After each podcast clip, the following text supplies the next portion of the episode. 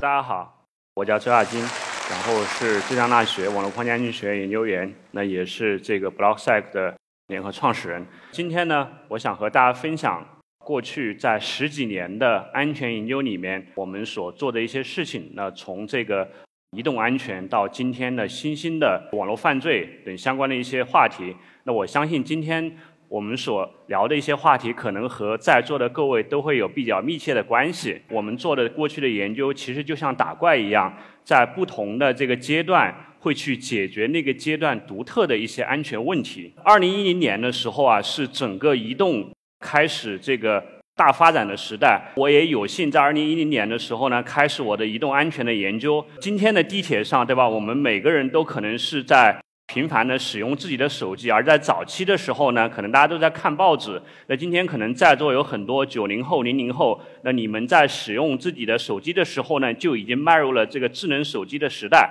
智能手机所提供的这些应用，给我们的生活带来了非常大的便利。但是呢，我们在安装这些应用的时候，大家可能经常会看到有这样授权的弹框的出现。这是什么意思呢？其实是应用在安装的时候，它需要要求你给予它一定的权限。而在比较早期的移动设备里面，比如说在2015年之前的移动设备里面，这样的授权其实它是存在着比较大的缺陷的。那这里的缺陷在哪里？它其实是一种静态的授权方式，也就是说，你一旦给予了某一个应用某一个权限，你是没有办法在应用安装了之后去撤回这样的权限，并且呢，如果你不给予这个应用所要求所有的权限，你实际上是没有办法在安装和使用这样的应用，有点像霸王条款，但在二零一五年之前的这个手机上，它确确实实是存在的。我二零一零年开始从事移动安全研究之后呢，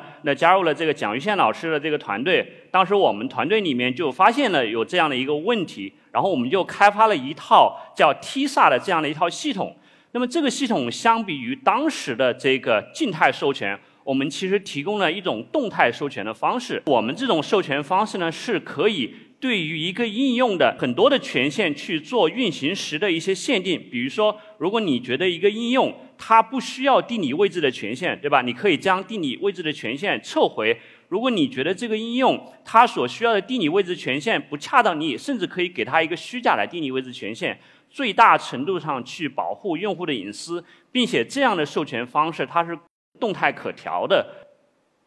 那我们的这个研究成果呢，其实后来逐渐得到了社区的响应。那么在今天呢，手机的应用权限管理已经成为一种标配。我们在很多的手机里面，我们都可以看到这样的应用设置选项。在安装之后，你仍然可以对应用的权限做动态的调整，你也不需要一次性授予这个应用所有的权限，而可以动态的授权。那我们也是觉得，哎，我们这个当时发现的问题和研究的成果，一定程度上是帮助了当时整个社区的进化，并且呢，啊，帮助了用户免受这个呃强制授权和静态授权的干扰。另外一个就是我们在移动的时代，我们需要安装各种各样的移动应用。那我们从什么地方去安装这样的移动应用呢？我们往往会从这个应用商店里面，对吧？这样的应用商店就包括。官方所提供的应用商店以及第三方的应用商店，而在比较早期的时候，第三方的应用商店其实是整个应用分发的入口。带来的一个问题就在于说，如果第三方的应用商店成为整个应用分发的入口，有没有可能这样的应用商店里面会存在着一些恶意应用，对吧？那如果这样的恶意应用通过某种方式进入到第三方的移动商店，从而分发到用户的手机上？会不会对用户的造成一定的这个威胁？比如说对用户造成扣费，对吧？那为了去研究这样的问题，那我们其实当时对第三方的移动应用商店进行了一个体检。体检的意思是我们会从第三方的移动商店里面去爬取这样的应用，然后我们开发一套系统去检测这些应用里面是否存在着一些这个恶意的代码，是否存在着有可能会窃取用户的隐私数据的这样一个代码。就像对人做体检一样，对吧？我们可以对应用做体检，这样的结果呢，其实是不容乐观的啊！特别是在二零一零年、一一年、一二年早期的时候，这个第三方的移动应用商店里面频繁存在着很多的这个恶意应用，而且这样的恶意应用通过各种各样的手段，进入到这个第三方的应用商店市场。虽然这些应用商店有一定的检测机制，但是呢，恶意应用它仍然可以通过虚假升级，对吧？比方说，你一开始安装的一个应用可能是没有什么问题的，但是在你打开这个应用的时候呢，它会要求你进行升级，而你升级之后的这个应用是一个恶意应用，所以这个恶意应用的开发者通过种种手段进入到第三方的应用商店。进而将应用分发到用户的手机上，那么对用户造成这个呃一定的损失。那为了解决这个问题，我们其实在当时，我们的这个整个研究团队是积累了非常非常多的整个安卓应用的恶意样本。我们为了去解决这个恶意应用的问题，你首先得要对恶意应用要做比较好的了解。而你要对恶意应用做比较好的了解，你一定得要有大量的样本。而我们当时是拥有世界上最早最全的整个恶意应用的样本。那我们将这些样本无偿的贡献给社区，我们给全世界四百多个大学、公司，那也包括国内的一些知名的大学和公司，共享了我们的研究成果，共享了我们的样本库，使得这些研究人员和公司的研究人员可以。基于我们的样本开发出来一些更好的防御的方案，从而进一步的解决恶意应用存在这个泛滥的问题。比较欣慰的是，经过这个研究人员的努力，在今天整个移动应用商店里面，恶意应用的数量其实是呈直线下降的啊，这也是离不开这个研究人员的共同努力。另外一个就是我们在过去做研究的时候呀，哎，很多用户会对我们说，这个我好像被窃听了，对吧？用户为什么会有这样的直觉？是因为他觉得自己刚搜索的某一个商品，或者说刚跟自己身边朋友所聊起来，对某一个商品感兴趣，随后呢，自己的应用里面就能收到这样的广告推送。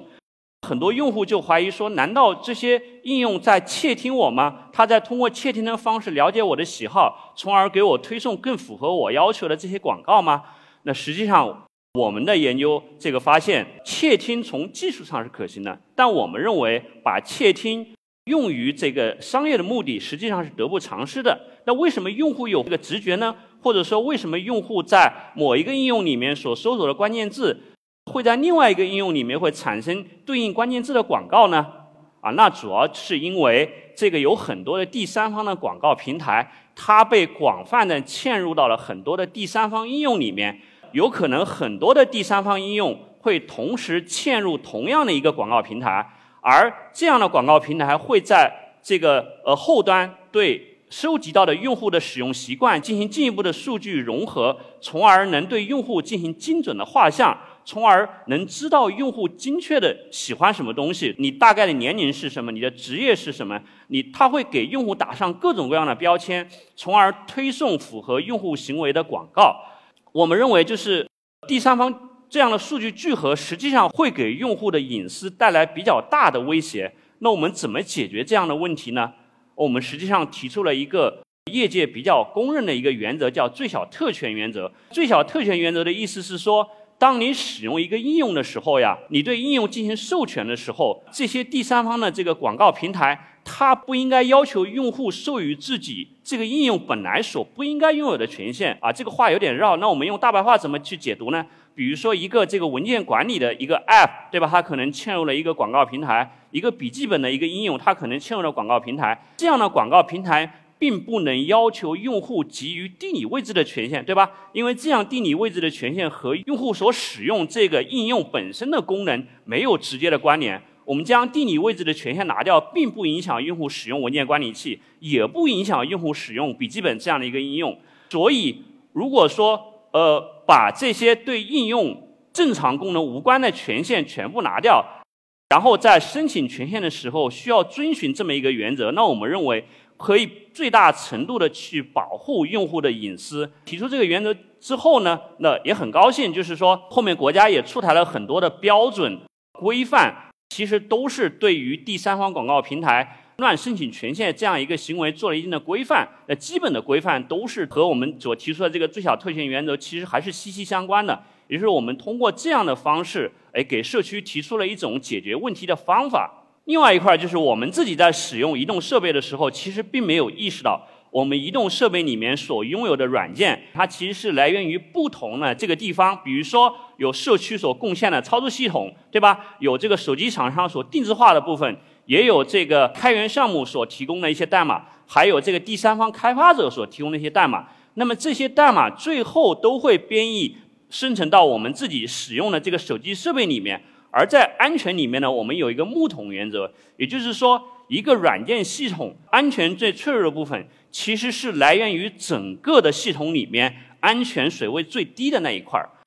既然一个软件系统里面有那么多的这个来源，那么有没有可能有些来源的这个软件它本身的安全性比较低，从而对我们的这个手机系统的安全性造成影响呢？那我们就做了一个相关的研究。我们在二零一三年、一四年左右的时候，我们收集了市面上常见的国内外的品牌的手机，然后我们开发了一套系统，去系统化的检测这个手机里面有没有可能存在一些安全的漏洞。那么安全的漏洞是什么意思呢？它是指说，哎，这个软件本身存在一定的缺陷，而这样的缺陷呢，有可能会被一些恶意的应用所利用，从而。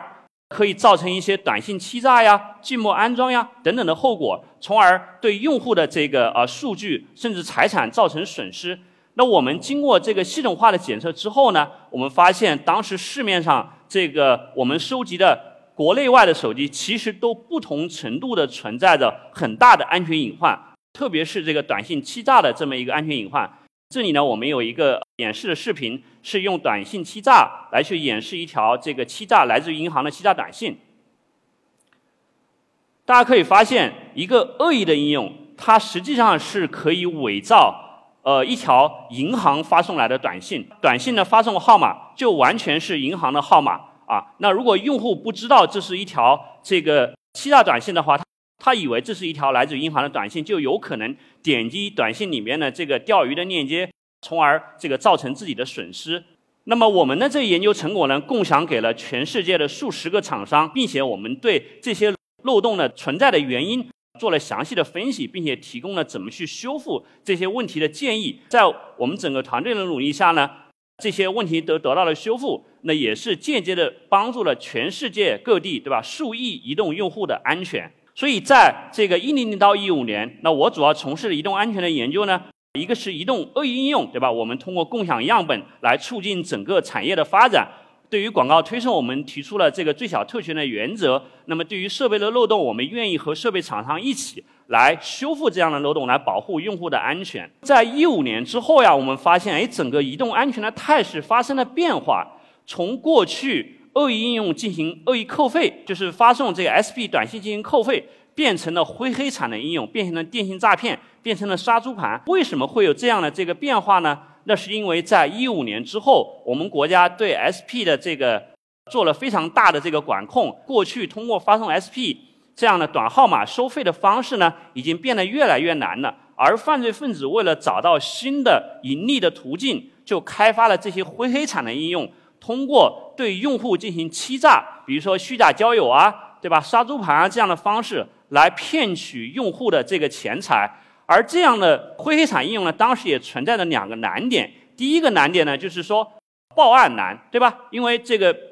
用户往往羞于报案。第二个呢，就是说追踪难。我们想找到这样的这个呃开发者，或者说找到这样的移动应用呢，是比较难的。而且我们发现，这其实是有一个成熟的产业链的，对吧？一些专门开发灰黑产应用呢这个开发者，会去成批的开发这些灰黑产的应用，然后将这些灰黑产的应用提交给专门去做灰黑产分发的这些渠道。那么这些渠道呢，会通过各种方式，比如说通过一些地下广告平台的方式，将这些灰黑产的应用安装到用户的手机上。然后用户在使用这些应用的时候呢，又会通过一些地下的第四方的支付渠道而完成这个支付，从而被这个犯罪团伙骗取自己的钱财。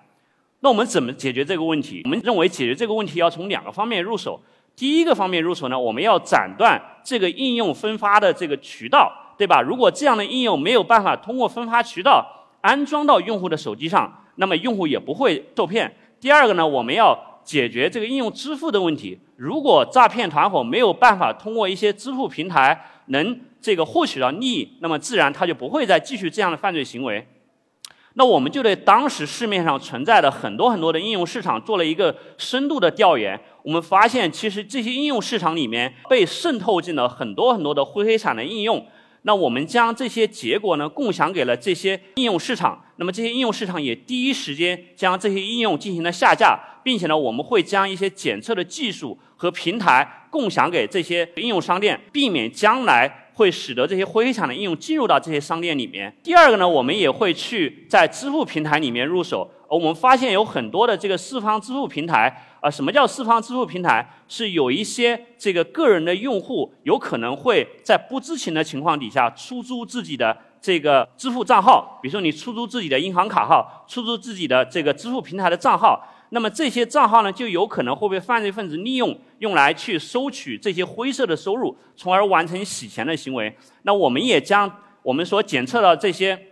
结果。报告给了一些支付平台，支付平台通过自己的努力和通过一些风控的手段，来从根源上解决这些问题。另外呢，我们这里也想呼吁大家，不要将自己的支付账号、银行卡账号去共享给这个网络上支付平台，因为这涉及到这个呃网络的犯罪。那最后呢，我们其实还开发一套系统，我们能去检测和定位这些犯罪分子。我们可以通过犯罪分子开发应用的一些特征。以及这个留在应用里面的一些邮箱，从而关联到他的社交网络的账号，通过社交网络的账号，从而关联到这个犯罪分子的团伙。我们会将我们的这些平台情报和数据共享给一些执法机关，来帮助执法机关更有效的去打击这些灰产、杀猪盘和电信诈骗的应用。我们会发现，从这个一五年到二零年，其实是整个灰产高发的这个阶段，对吧？它危害更大，能直接造成。这个用户的经济损失，那我们要从源头和支付渠道，并且呢，我们也从一些这个情报方面，能帮助执法机关更好的去打击这样的犯罪。经过国家近几年的打击之后呢，哎，我们发现电信诈骗这个趋势其实是在减缓的。虽然我们身边仍然能遇到电信诈骗这样的案例，但是整体的高发的趋势已经得到了遏制。在二零二零年以后，哎，我们又发现网络犯罪又有了新的趋势。那我们讲这个。灰黑产的应用，它的这个支付主要是通过刚才讲的四方的支付平台，而现在呢，很多很多的国内的支付平台，包括国家出台一些政策，比如说这个银行卡需要实名，对吧？然后这些支付平台通过很好的风控手段，已经封堵了这些漏洞，犯罪分子没有办法再通过传统的方式来进行支付，来骗取用户的钱财，那他怎么办呢？在今天呢，很多的这个灰黑产的应用。会通过数字货币来进行支付，来进行洗钱，所以我们就有必要在新的形势下去跟上我们的研究，去研究这些数字货币是怎么被用于犯罪分子进行诈骗的。比如说，我们要理解这个数字货币在整个的数字网络里面是怎么流动的呀？那么它背后的这个人员是谁啊？有没有可能定位到一些实体啊？有了这些线索和情报之后，我们怎么进行溯源和分析啊？等等这些未解的问题，正是今天我和我的团队正在做的一些事情，并且呢，我们也取得了一些初步的成果。总结一下，在我十几年的这个移动安全的研究的这个经历当中，哎，我们发现其实不同的阶段，整个所面临的安全问题也是不一样的。我们始终会将用户的利益放在第一位，去解决当时实时存在的一些安全问题，帮助用户。避免自己的数据被窃取啊，帮助用户自己的这个受到一些这个电信诈骗应用的这个欺诈呀，或者说帮助用户在这个钱财丢失之后，怎么能进行数字货币的一些溯源和追踪啊，能更好的去保护我们的这个广大用户。我们也发现，虽然我们经过十几年的这个网络研究，整个网络安全的态势是一个向好的态势，但是呢，我们也发现不停会涌现出来很多新兴的这些网络的这个安全问题存在。那么网络安全问题呢，任重道远，我们也期待有更多的人和我们一起来构建整个网络安全的新防线。谢谢大家。